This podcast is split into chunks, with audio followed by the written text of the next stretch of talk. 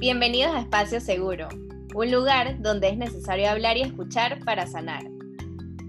Invitaremos a profesionales de diferentes ramas para poder entender mejor nuestro mundo interno. Esperamos que este espacio sea de mucha ayuda para ti. Disfruta el episodio de hoy.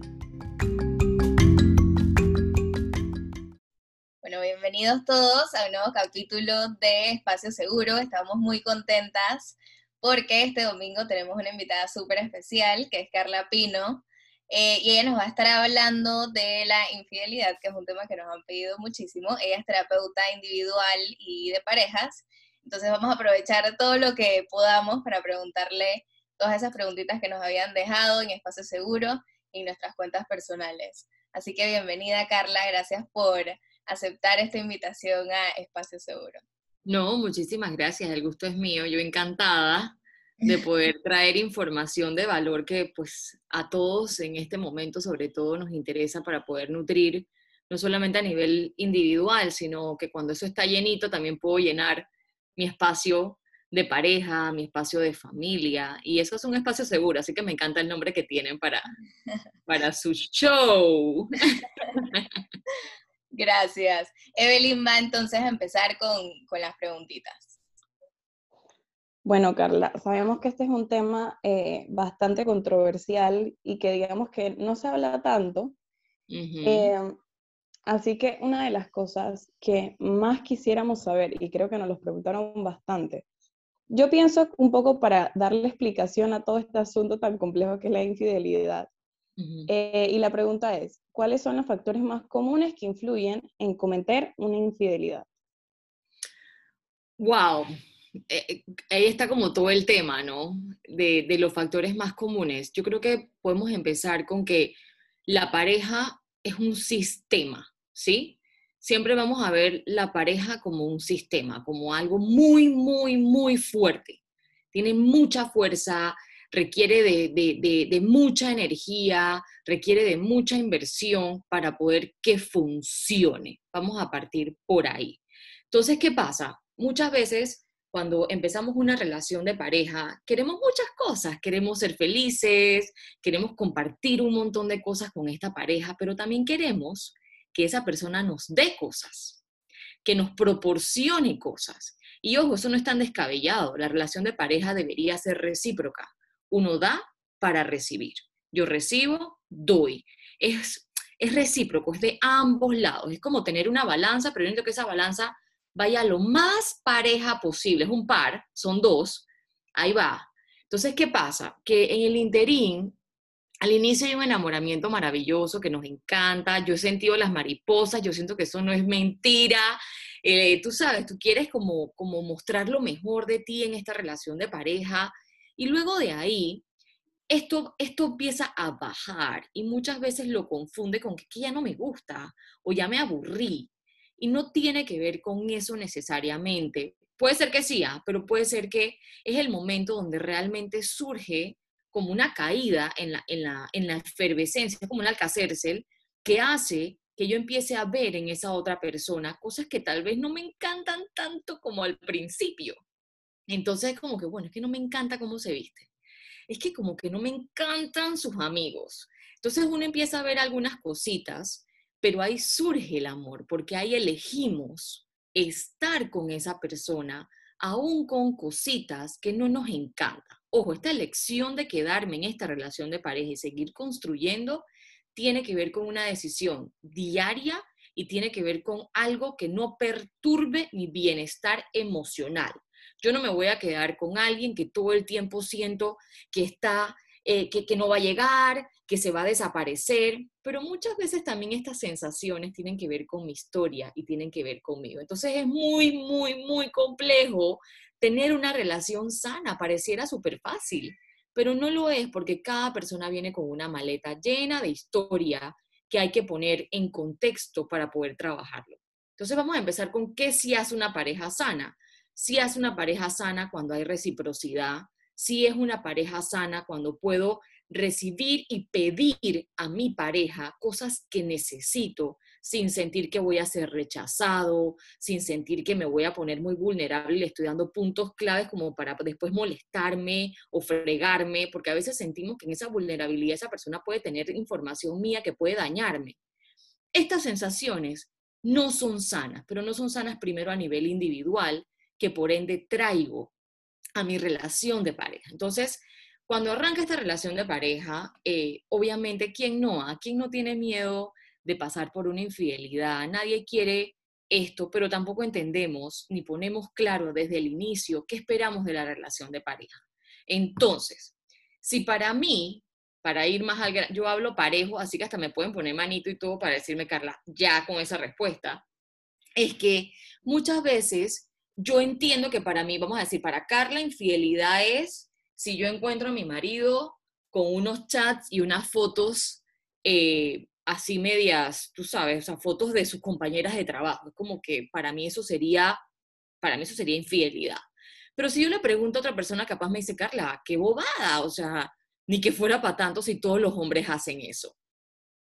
Entonces, empezamos a armar nuestro concepto de infidelidad de acuerdo a lo que vamos conociendo. Y además, si vengo de una familia, digamos, que mi papá era infiel, entonces yo voy a sentir capaz, todo es más o menos, no estoy aseverando nada, pero puede ser que yo venga con mucho temor o vengo con un pensamiento muy arraigado de todos los hombres son infieles. Evelyn, ¿me querías decir algo? Sí, Carla, yo te quería comentar algo que, que tiene que ver con lo último que dijiste, sobre si viene de una familia en que alguna de los dos padres fue infiel. Eh, yo siempre he tenido una teoría, tú me dirás si sí o si no es real, pero yo siempre he pensado, eh, y todo esto viene porque yo he estado de los, de los dos lados con amigos míos, me ha sucedido a mí. Em, y yo siento que uno de los factores que influye en una infidelidad, aliado mucho a lo que tú dices de las expectativas, es ese sentir que me falta algo en mi relación. Si bien puede haber un factor, digamos, predisponente, como el que tú acabas de decir, vienes en una familia con un padre infiel, entonces quizás no ves esto como algo tan grave. Claro.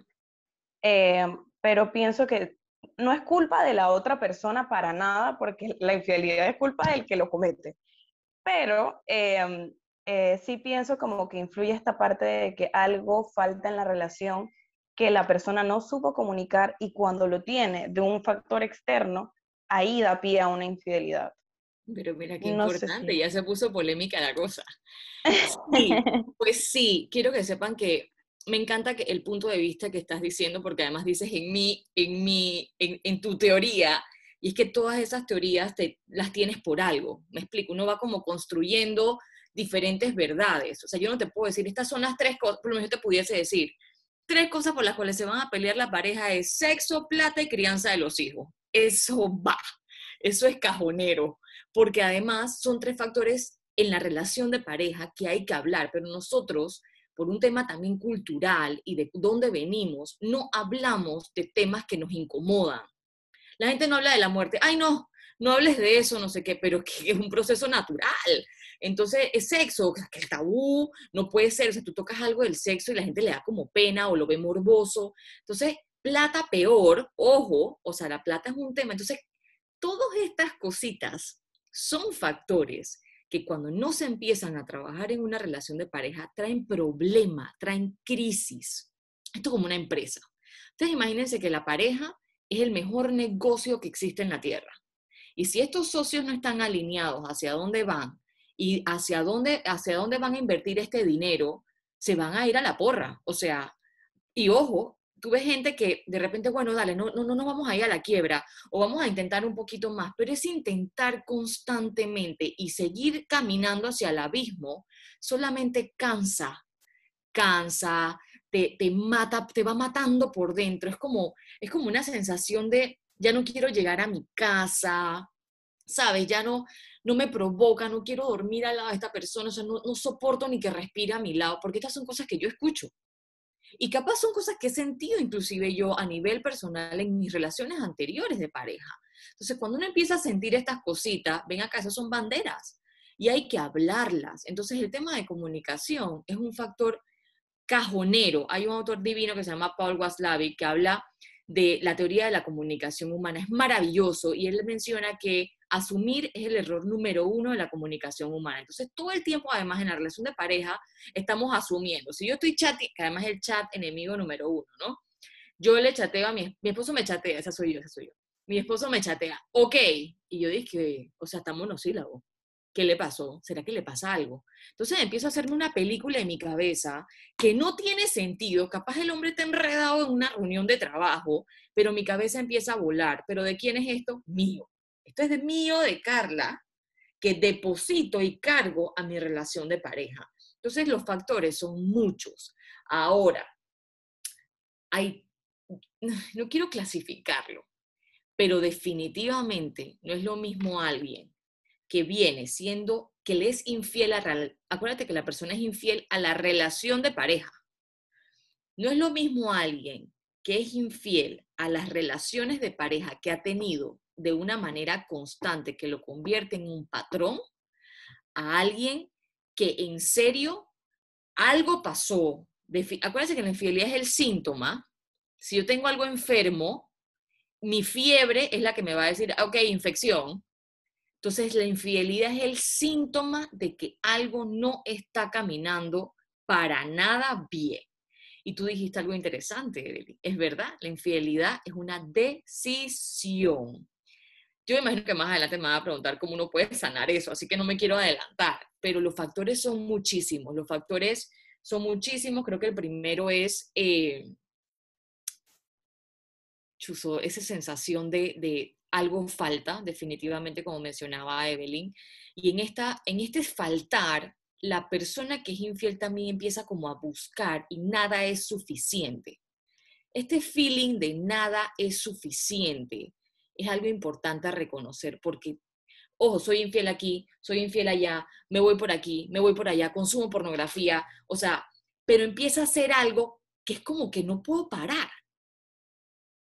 Entonces, esto empieza a ser algo complicado. Sí, eh, yo tenía primero eh, una consulta respecto a algo que habías dicho, que la verdad es que me pareció interesante, y es cuando en la pareja se van a hacer negociaciones de lo que yo considero infidelidad y lo que tú consideras infidelidad. Pero esto a mí me parece algo, eh, si suena simple, me parece algo súper complejo. Eh, porque realmente hay cosas que asumimos que si yo lo comunico, la otra persona lo va a aceptar, porque es mi pareja. Pero ¿qué pasa cuando, y saliéndome un poquito de, las preguntas, ¿qué pasa cuando en esta pareja no existe eh, como la conclusión o no se cierra el trato, como en la negociación de esto? O sea, ¿hay que terminar o cómo sería? Tú sabes que que mencionas la palabra trato, acaba de hacer como, como una conexión y es ahí donde hay se siente tanta traición cuando existe una infidelidad en la relación de pareja. Es ahí donde, porque es como, es como un trato, es como un pacto. O sea, tú no haces esto ni yo hago lo otro. Y no, no es simple, definitivamente, Darena. O sea, no es simple ni un poquito, porque hay que hablarlo. O sea, tú sabes que eh, a, mí, a mí no me hace sentir cómoda que de repente te sientes en las piernas de tus compañeras de trabajo. Estoy hablando como, como mujer, porque, bueno, porque soy mujer, pues es algo como, a mí no me, me, parece, porque puede ser que yo conozca a mi novio y de repente él era el, alma de la fiesta y andaba abrazando a todo el mundo, pero de repente es como que, ¿sabes que A mí no me hace sentir, pero yo me encargo de eso, ¿sabes? A mí no me gusta, a mí no me hace sentir bien eso. Eh, en verdad, quiero saber si también estamos en un plano más exclusivo, nadie sale con más nadie, pero estas cosas se hablan, pero parecería tonto y no sabes lo que cuesta que alguien pueda decirle esto, porque además es como que el hombre también tiene que dar ese primer paso. Y no, uno también puede pedir a la relación de pareja, ven acá, o sea, ¿dónde estamos? Estoy hablando como del inicio de la relación, porque desde ahí también uno empieza a ver cosas. Ajá. Sí, exacto. Eso, eso que dices es muy importante. Yo siento que antes quizás de entrar también en una relación es importante tener estas conversaciones incómodas. Exacto. como que, bueno, ya ¿qué voy a hacer? No puedo cambiar a esta persona, esta persona no va a cambiar por mí, o sea, es así, ¿no?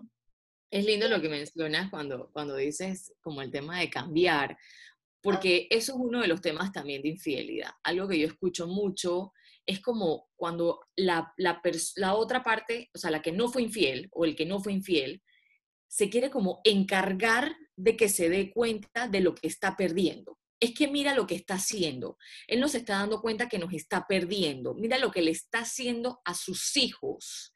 Mira lo, o sea, empezamos a cargar como yo, yo puedo con esto, ¿sabes? Yo, yo puedo con esta maleta y yo voy a hacer que cambie. Entonces empiezo como a hacer algunas cosas que desgastan mucho a nivel individual y aparte que uno no puede hacer que lo... Es como yo, si yo soy terapeuta, yo les prometo que cada vez que alguien se sienta en mi sillón o cada vez que yo prendo el Zoom con un paciente, no hay nada que yo quiera más en la vida que esa persona se sienta mejor. O sea, si yo pudiera tener de verdad una varita para poder hacer cosas o más cosas, seguramente lo hiciera, pero también entiendo mi límite. Entiendo que no es mi historia. Entiendo que no es mi decisión y que yo solamente soy un instrumento para descubrir cosas y que esa persona realmente pueda hacer cambios. La verdad es que me parece súper interesante lo que acabas de comentar, porque de alguna manera se va linkeando como que todo esto tiene un patrón. Eh, y bueno, que, que va súper alineado con la siguiente pregunta, que es, ¿qué efectos psicológicos ves en la terapia de estas parejas que han sufrido por una infidelidad? Wow. De ambas partes. Sí, bueno, mucho, mucho. Eh, por lo menos la persona, regularmente la persona que fue infiel, eh, algo que me ha pasado mucho es que es el que, o es la que busca la sesión. Es como vamos a buscar entonces ahora terapia de pareja. Ojo, ya, ya prevenían miles de problemas antes, pero en la crisis busco la, la terapia de pareja. Entonces yo le digo a la gente, esto es como un nutricionista. Si tú vienes a terapia de pareja con 40 libras que te subiste el año pasado por pandemia, por, me, por más que yo sea la nutricionista más berraca de Panamá, no voy a hacer que salgas de este consultorio con 40 libras menos. Entonces, es entender que es un proceso. Entonces vienen en crisis, ¿no? Vienen mucha crisis y entonces es que, es que eh, lo tengo aquí reclamándome y todo el tiempo está llorando y me está escribiendo y me está llamando. Entonces esto es algo que yo veo mucho y es que del lado de la persona que comete la infidelidad es como una desesperación porque ese momento se acabe y se le olvida a la otra persona. Por el otro lado, lo que veo es mucha angustia, veo mucha esta, esta sensación como de traición, esta sensación de yo no fui suficiente, es que eligió a otra persona sabiendo que yo estaba haciendo esto, que yo no sé qué, que yo aporto, que yo... Entonces empieza a haber una desbalanza, es, es grave, pasar por una infidelidad es súper grave, a una pareja no le toma aproximadamente un año poder sanar, porque además la gente no tiene Alzheimer, no se te va a olvidar, te vas a acordar, todo el tiempo. Panamá es un paño de lágrimas. Fuiste a la farmacia y, viste a la persona. Entonces, además, estás después llamando, reclamando. Es terrible. Es súper grave. Entonces, es entender, eh, o sea, los síntomas son fuertes, o sea, también puede haber, para no desviarme mucho, puede haber mucho insomnio, mucha preocupación, eh, pensar si es la decisión correcta. Muchas veces también ves una, una, una caída en esa, en esa valía como persona de sentirse que, que sabes, eh, eligieron a alguien de afuera o que me falta a mí para poder hacerlo mejor. También puede haber una sintomatología en cuanto al sexo, o sea, puede ser que ahora tengan mucho más por cumplir o por eh, como llenar ese espacio y no es un sexo de disfrute, ¿ah? o sea, es un sexo más bien como en mi psique es voy a hacer esto para compensar. Y por otro lado, es como esta lejanía, no te me acerques, no quiero, no puedo. Y también se debe respetar el no quiero, no puedo, porque imagínense pasar por algo así y después sentir que tienes que tener lo más íntimo que tiene una pareja, que es, que es esta parte íntima, vulnerable. Es como, o sea, empiezan a haber una sintomatología muy fuerte lo primero es entender para ellos que fácil no es, que fácil no es y algo que hay que trabajar duro y hay que buscar mejores canales hasta de comunicación para decirle, porque ya tienes esa cara de nuevo, por lo menos. Es que, es que ya llegué y de nuevo tenía esa cara, que, no, no, no, no soporto verla así. Sí, pero es que se acordó. Entonces no es castigo lo que ahora va a ser del otro lado, no es como que te va a recordar todo el tiempo, pero es saber que capaz esa persona necesita decirte, es que no paro de pensar en esto, y necesito que me abraces. Entonces, ¿cómo llegamos ahí? No es tan fácil como lo estoy mencionando. Eso requiere mucho trabajo, tener a una persona externa que pueda acompañar a la pareja en esto, yo pienso que es súper válido y es una muy buena herramienta, pero entendiendo que no se va a hacer magia y entendiendo que es un proceso. ¿Respondí su pregunta? Ok. Sí, totalmente. Sí, Carla, yo te quería comentar eh, justo sobre ese tema, que trajiste un tema a colación que nos da a conocer otro factor súper importante como para saber que estamos en una relación sana. Porque usualmente es lo que tú dices, los problemas de pareja vienen desde hace años y no vamos siendo conscientes, tú desde tu individualidad y yo desde mi individualidad, qué cosas o qué patrones familiares nos han venido afectando a la relación actual. Y te doy un ejemplo. Yo soy una persona, y esto lo sabe Gaby y Darena, yo soy una persona sumamente comunicativa, hasta el punto que a veces no lo comunico muy bien o de la mejor manera. Y eso es algo que, digamos, yo estoy arreglando el eh, poder comunicarme de una mejor forma. Y mi pareja es una persona que es cero comunicativa. Entonces, yo digo que hay un balance porque al yo ser tan comunicativa abro ese espacio para que él lo sea y a la misma vez, los, o sea, las dos somos completamente diferentes. Y si él nos va eh, sanando, hablándolo o digamos eh, buscando la manera de que sea más comunicativo, yo mejorar la manera en que lo hago, eso va a ser algo que en 15 años va a ser una bola de problemas. No, no, porque en los meses, te voy a contar algo. Eso no son 15 años.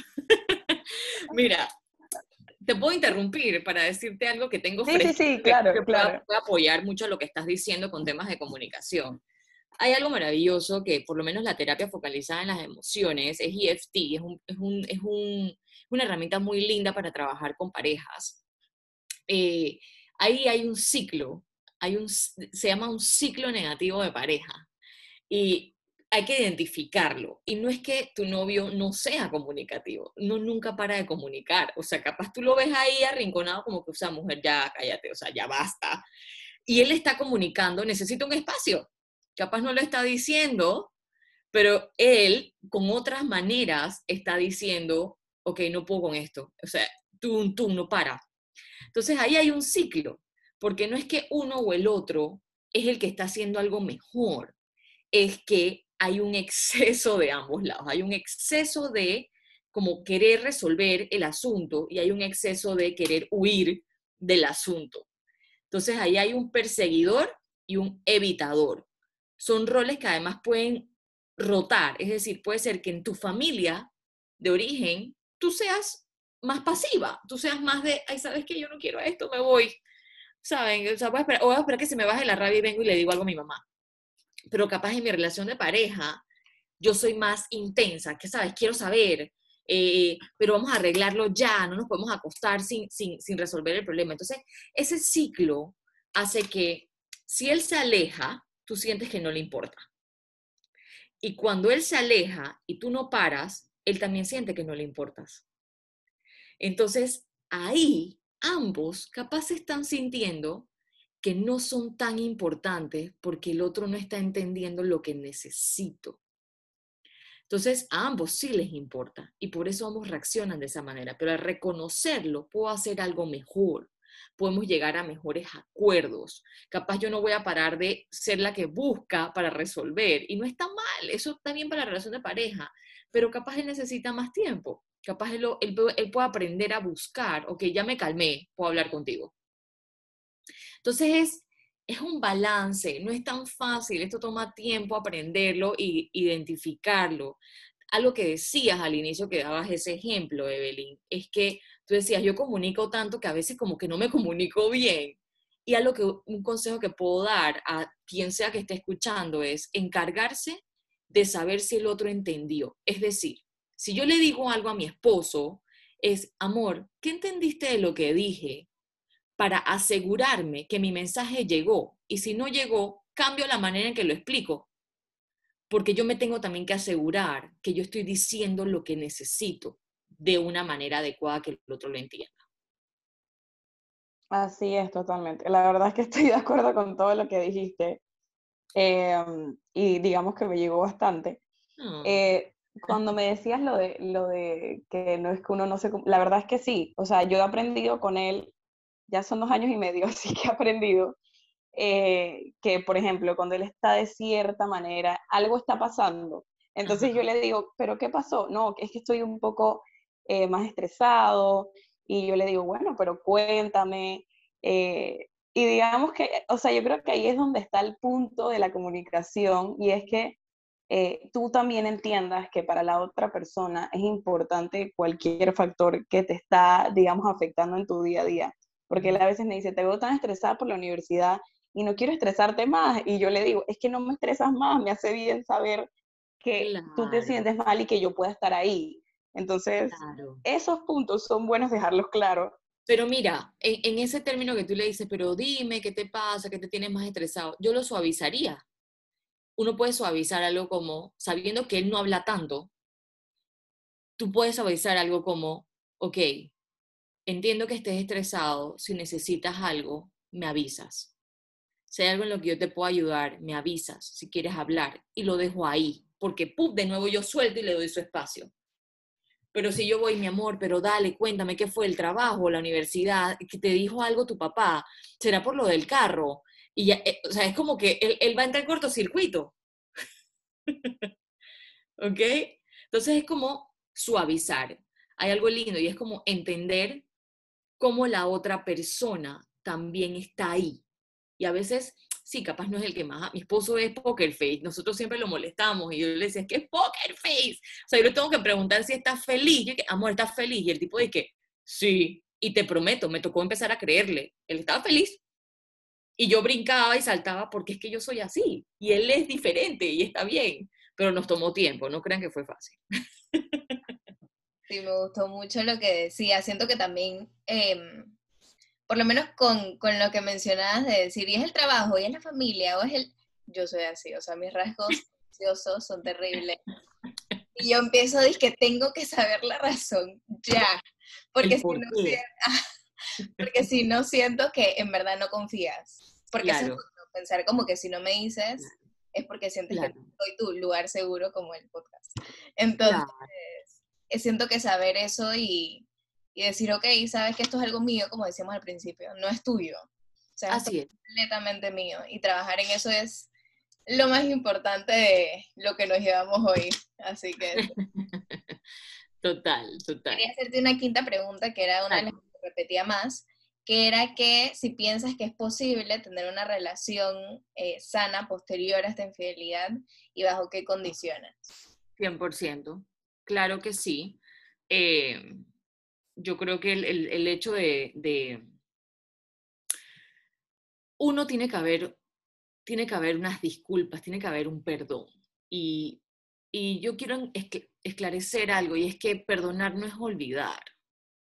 Y eso es algo que tenemos que tener súper claros.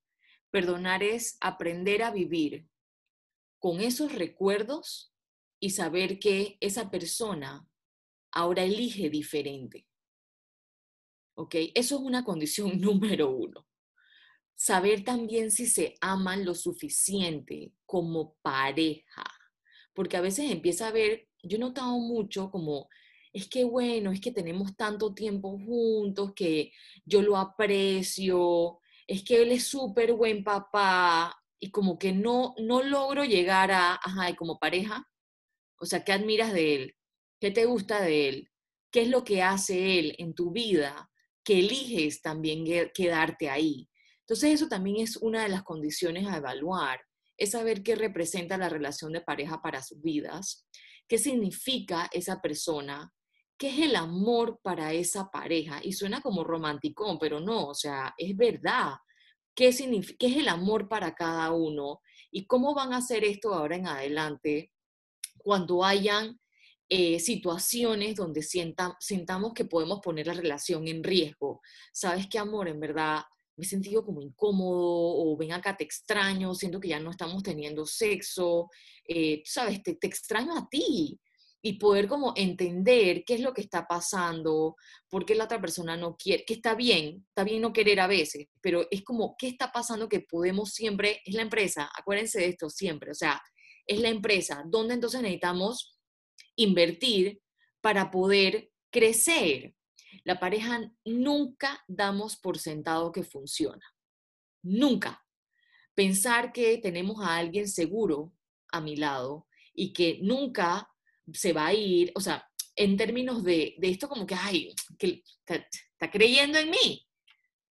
O sea, este dar por sentado que además estamos excelente y nos va súper bien, sin además poder mencionar cosas que nos hacen estar bien, es una señal de alerta.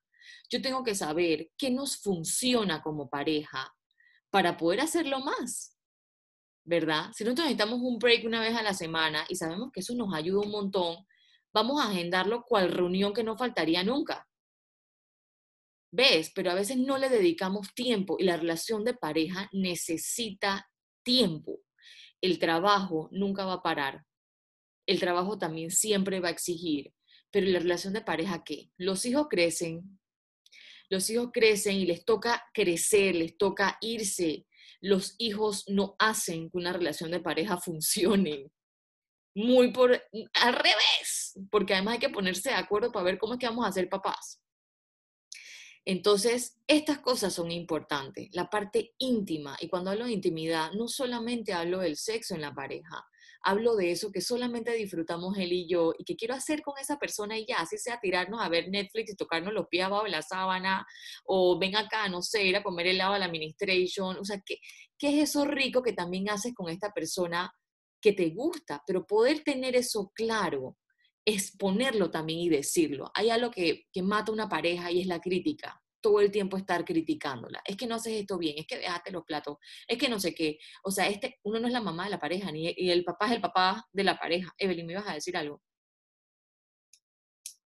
Sí, Carla, yo te quería preguntar un poquito, aliado a este tema, que si esto también depende como de la forma en la que la persona repara, porque yo hay veces que yo me pongo en ese escenario y la verdad es que yo no podría perdonar una, relación, una, una infidelidad, porque viviría todo el tiempo con ese factor persecutorio de ¿y si pasa de nuevo? Y yo creo que eso no es felicidad para mí. Entonces, no sé si eso eh, como que también está aliado. Lo digo porque nuestro público quizás tenga diferentes opiniones sobre cómo, cómo se enfrentaría ante una infidelidad. No, no, me parece increíble lo que estás mencionando y me parece muy real. Qué buen punto, porque además cuando entramos a una relación de pareja, regularmente lo que decimos es yo nunca, o sea, yo, o sea, nunca, por más hijos y por más cosas que tengamos, yo nunca voy a perdonar una infidelidad. ¿Y qué pasa cuando pasa? Es como que se nos olvidó este, este ideal, esto lo que significaba para mí permitido y no, y resulta que empieza uno como a trastabillar y no sé en verdad qué voy a hacer si lo perdono. En este caso que fuese el hombre, qué voy a hacer si lo perdono o eh, no sé cómo manejar esto o capaz no me siento tan bien y siento que me lo merezco. Es como, o sea, está complicada la cosa porque ahí entonces empezamos a sacar cosas que para nosotras, en este caso, era importante. Y está bien. No todo el mundo puede con eso y no todo el mundo tiene que poder con eso. Eso no nos hace mejores ni peores. Eso nos hace tener muy claro qué cosas para mí son negociables y hay otras cosas que no lo son. ¿Ves? Porque es como dices, Evelyn, o sea, al final del día, si yo decido estar en una relación de pareja y tratar de, de, solventar esta, es porque la persona que también decide quedarse en la relación de pareja, aún pasando por una infidelidad, también tiene que trabajar en la relación de pareja. No es como que toda la culpa de ahora vamos a castigar a la otra persona que fue infiel, no. O sea, también hay un trabajo fuerte por parte de esa, de esa persona y capaz también hay cosas que necesita estar más presente en la relación de pareja. Y eso también es un trabajo de reconocimiento y no es fácil. Entonces, sí, para mí es un no rotundo porque simplemente yo no, no comulgo con eso yo no voy a, no voy a estar tranquila porque además lo voy a ver en el celular y voy a pegar un brinco como que será que ahora está en eso de nuevo. Entonces, lo mejor ahí también es no estar más en esa relación de pareja y eso también es sano porque muchas veces pensamos como que como que uno tiene que intentar, intentar, intentar, pero intentar hasta dónde? ¿Hasta qué punto realmente intentó? Hasta dónde. Entonces, tener límites y tener límites claros es sano también. Por supuesto que sí. Muchísimas gracias por esa respuesta. Yo creo que sí, como dijo Evelyn, tenemos de mucha, o sea, nuestra audiencia es muy variada y es verdad que pues todos somos diferentes, todos afrontamos las cosas diferentes y como decía Evelyn que me llamó mucho la atención, como que para mí eso no es felicidad. Total. eso es válido. O sea, eso es totalmente válido y decir esto y ok, listo, yo no puedo con esto, no voy a poder y yo sé que por más que lo intente, no, no va a pasar. Entonces, no voy a poner toda mi energía en algo que sé que no va a funcionar. Válido, completamente válido. Exacto. Entonces me encantó eso. De verdad que muchísimas gracias, Carla, por este espacio. Fue muy enriquecedor. Creo que es uno de mis episodios favoritos. Ah. emocionada porque esto salga. Y bueno, eh, a todos los que nos están escuchando, gracias por escuchar este episodio. Sé que va a ser una herramienta muy importante para ustedes. Eh, y es un gusto siempre brindarles este espacio. Así que bueno, recuerden seguirnos en nuestras redes sociales, que es Espacio Seguro Podcast, y seguir escuchando nuestros episodios. Así que hasta la próxima. Bueno, muchas gracias. gracias, de verdad. Me siento muy honrada de haber compartido este espacio con ustedes y con todos los que los van a escuchar. Y nosotros. Gracias, gracias.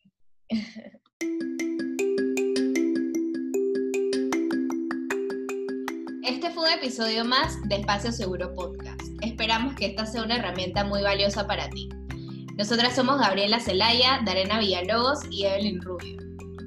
Recuerda seguirnos en nuestras redes sociales, en Instagram como arroba espacioseguro.podcast. Y no te olvides de que estamos en la plataforma de Spotify y Apple Podcast.